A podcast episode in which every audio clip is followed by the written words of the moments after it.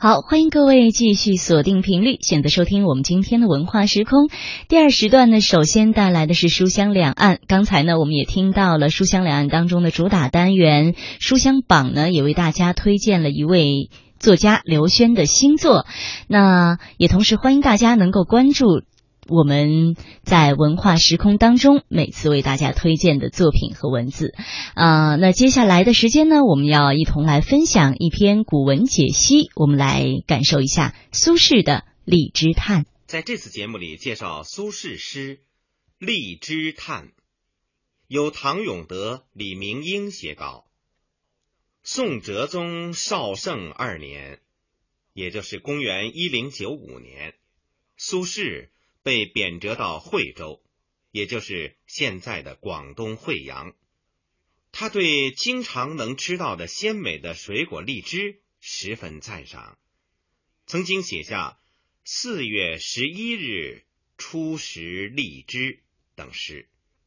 赞赏之余，还联想到一些史实，这就是汉唐两代的最高统治者为了享受这种美味。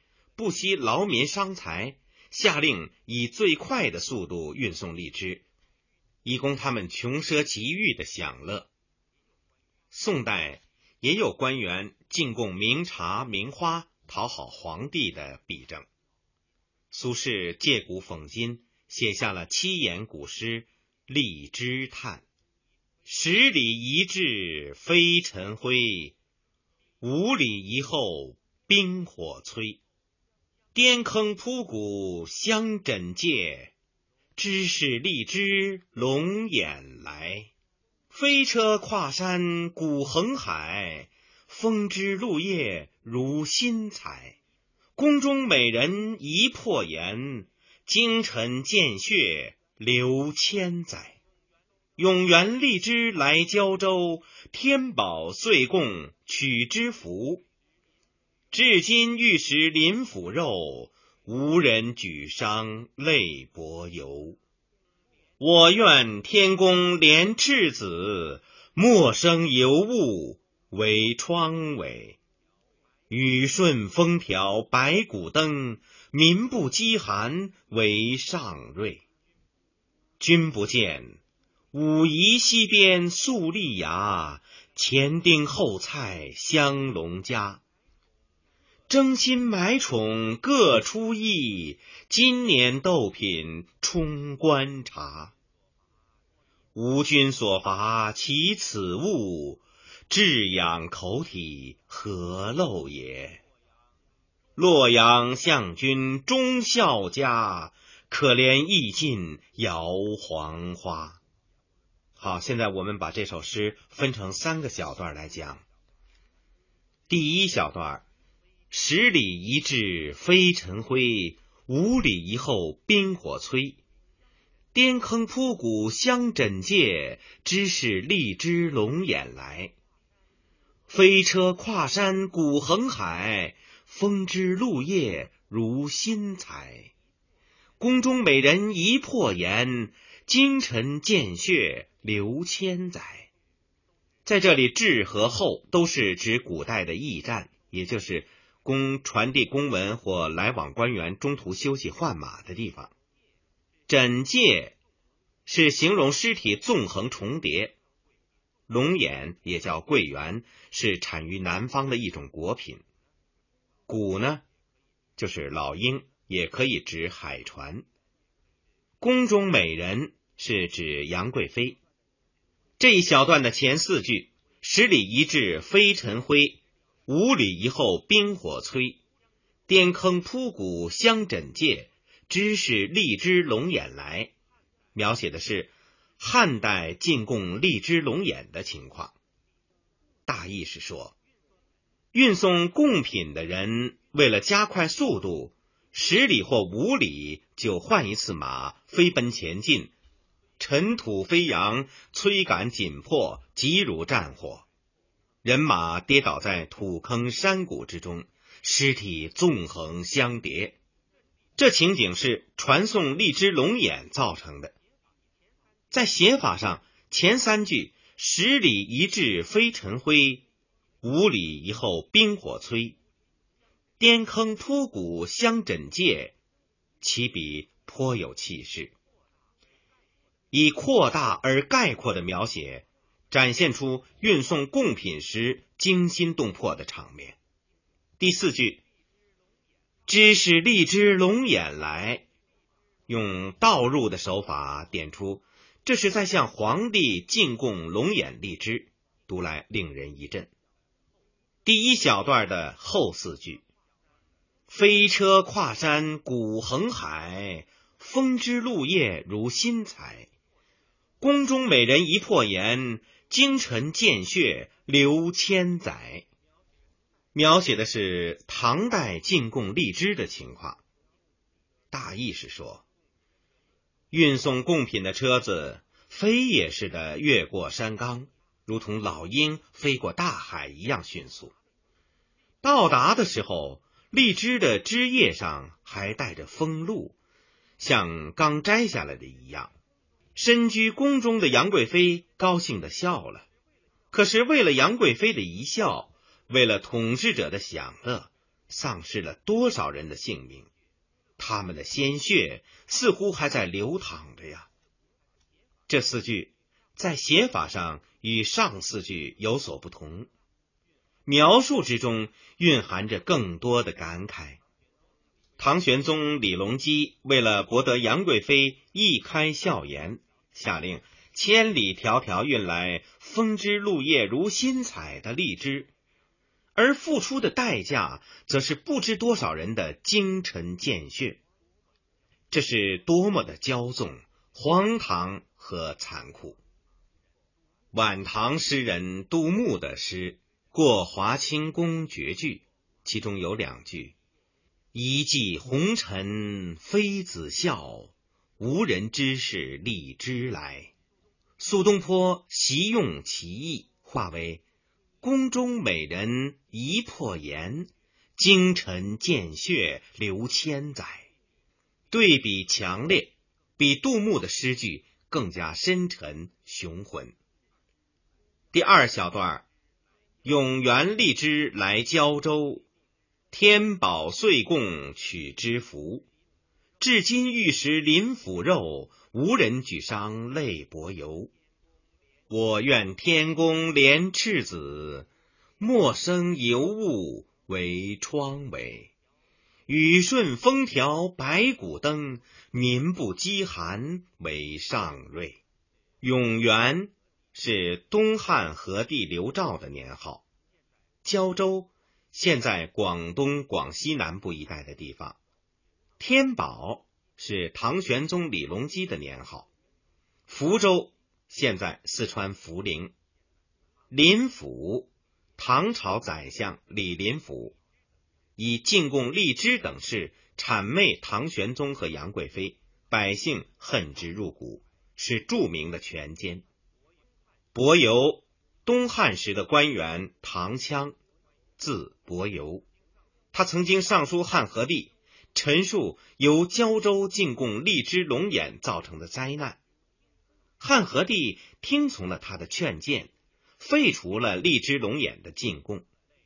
泪就是把酒洒在地上来祭奠。尤物是珍贵的东西，指荔枝等贡品。疮痿本来是指疮疤，这里指祸害。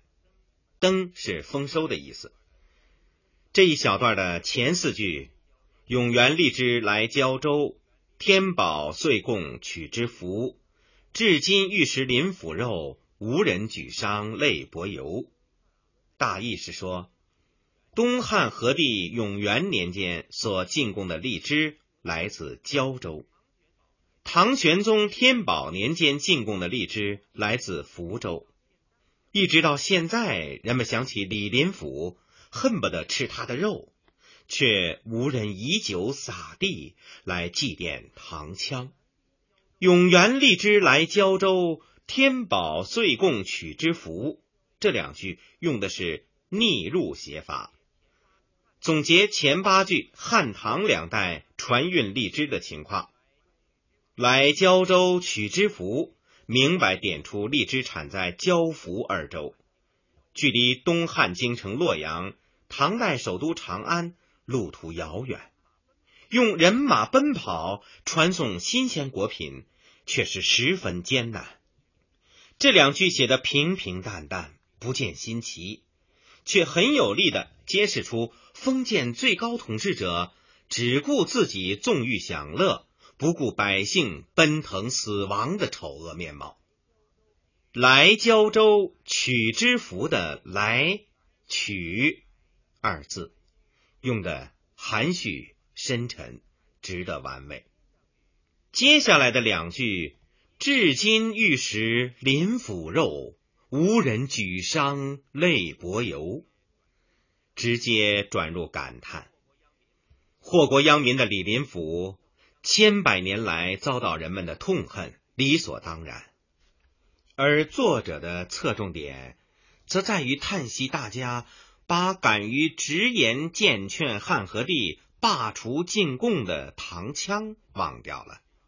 言外之意，现在更需要有像唐羌这样能够为民请命的正直官员，关心人民的疾苦，有胆量为老百姓说话。这就为后面抨击当时许多只知道以逢迎皇帝为能事的权贵名臣起了铺垫作用。第二小段的后四句：“我愿天公怜赤子，莫生尤物为疮痿；雨顺风调百谷登，民不饥寒为上瑞。”是作者由汉唐两代进贡荔枝造成的灾难。所引发出的惊叹和呼吁，大意是说，祈求老天爷怜悯天下的老百姓，不要生出荔枝这一类的珍贵东西来为祸作害。只要风调雨顺、五谷丰收，老百姓不挨饿受冻，就是最好的祥瑞了。这里表面上矛头指向荔枝等尤物。似乎世界上如果没有这类尤物，老百姓也就不会遭灾受苦了。实际上是斥责那些借尤物以邀宠的大臣和嗜好尤物的皇帝贵妃。诗人用这种方法，含蓄的表露出积郁在胸中的愤懑和对广大人民的同情。第三小段君不见，武夷西边粟粒芽，前丁后菜香龙家。争新买宠各出意，今年斗品充观察。吾君所乏其此物，至养口体何陋也？洛阳相君忠孝家，可怜意尽摇黄花。武夷。是指现在福建的武夷山，是我国著名的产茶区。粟粒芽，初春的芽茶，叶小而嫩，是武夷茶的上品。前丁后蔡，丁指丁未，宋真宗时任宰相，封晋国公。蔡指蔡襄，字君谟，北宋时著名书法家，曾知开封府。端明殿学士等职，香龙家龙本来指装茶叶的竹笼，这里指收罗。加是层层加码的意思。香龙家就是指到处收罗好茶叶，层层加码，好上加好，彼此都想超过对方。今年指宋哲宗绍圣二年。也就是公元一零九五年，斗品。宋代有斗茶的风俗，称为明战。斗品是指能够参加斗茶的上等茶叶。官茶是进贡的茶。洛阳相君是指钱为衍，他的父亲钱俶本是五代十国时的吴越国王。后来投降了宋朝。钱维演晚年曾经以枢密使兼宰相的名义留守西京洛阳，所以称他为洛阳相君。忠孝家，吴越王钱处降宋后，宋太宗赵匡胤称赞他能以忠孝保社稷，所以诗中称钱维演为忠孝家。摇黄花呢，是指牡丹花中的上品。最早由民间姚姓家栽植，开黄色大花，所以名姚黄花。这八句用“君不见”三字领出，笔锋一转，由历史联想到现实，揭露了宋代向皇帝进贡茶叶和牡丹花的恶劣风气。大意是说。你们难道没有见由丁未开头，蔡襄继续，互相竞争，要压倒对方，抢着把武夷山上的上等茶叶素丽芽进贡给皇帝的情景吗？这些官员各想花招，争着出新出奇，以求得到宠爱。今年又把参加比赛的上品茶当作贡品献上。我们的君王缺少的难道是这些东西吗？你们一心只在吃喝享乐上满足皇帝的需要，是何等的鄙陋！没想到留守洛阳以忠孝之家著称的钱维演，居然也向皇帝进贡摇黄花。这八句缠连而下，一气呵成，写的都是宋代当时的现实情况。丁谓因为能够谄媚皇帝，善于弄虚作假，才得到高官厚禄。这种人干出进贡茶叶一类的事，本不足怪。而如蔡襄这样，在当时有贤御史的美称，还比较有骨气的士大夫，也争相仿效，这就更加令人痛心了。苏轼在。君不见武夷西边素丽芽，前丁后蔡香龙家。这两句后加的注解中就提到，欧阳修听到蔡襄向皇帝进贡小龙团茶，惊叹的说：“蔡襄是有修养的文人，怎么也做出这样的事来？”了解了这个背景，读这两句时，就能体会出作者的深意。蔡襄本来应同丁谓有区别的，而现在一前一后，互相攀比着拍马逢迎，官场风气每况愈下，怎不令人忧虑感慨？斗茶也就是茶叶比赛，参赛的必然是佳品，最后评选出来的自然是佳品中的上品。于是，福建的官员们。便挖空心思想出新招，用斗品，也就是斗茶中的上品作为贡茶，抢着奉献给皇帝，以争得皇帝的欢心。争心买宠各出意，今年斗品充官茶，极其真实的勾画出封建官僚们竞相巴结皇帝的无耻嘴脸。争心买宠四个字揭露的非常有力。讽刺的相当深刻，描摹出封建专制制度下臣子和君王，也就是奴才和主子之间的真正关系。吾君所伐，其此物，至养口体，何陋也？两句是作者的慨叹，也是议论。表面上为皇帝开脱，把罪责完全推在臣子身上。治养口体是引用了孟子中论述饲养父母的观点。孟子认为，对父母应该重视养志，也就是顺从父母的意志，满足父母的精神要求，而不应该只重视养口体，也就是只满足父母物质生活的需要。作者认为，地方官员向皇帝进贡珍品，犹如养口体，是很低级卑下的。但是我们联系全诗，再仔细玩味这两句，便不难发现，官员们之所以用如此鄙陋的养口体的方式来侍奉皇帝，归根结底还是皇帝喜好的缘故。否则，怎么能出现前丁后蔡、争新买宠的状况呢？最后两句：“洛阳相君忠孝家，可怜意尽摇黄花。”这就更深一层的说出这个道理。连忠孝之家的钱维演也不得不进贡上品牡丹花，以讨好皇帝。作者。既批判了前世的鄙陋，就像在士林中尚有好名声的蔡襄也堕落了一样，同时也隐约的揭示出，正因为皇帝喜欢臣下给他进贡，所以才使得忠孝如前世家族也不得不加入争新买宠的行列。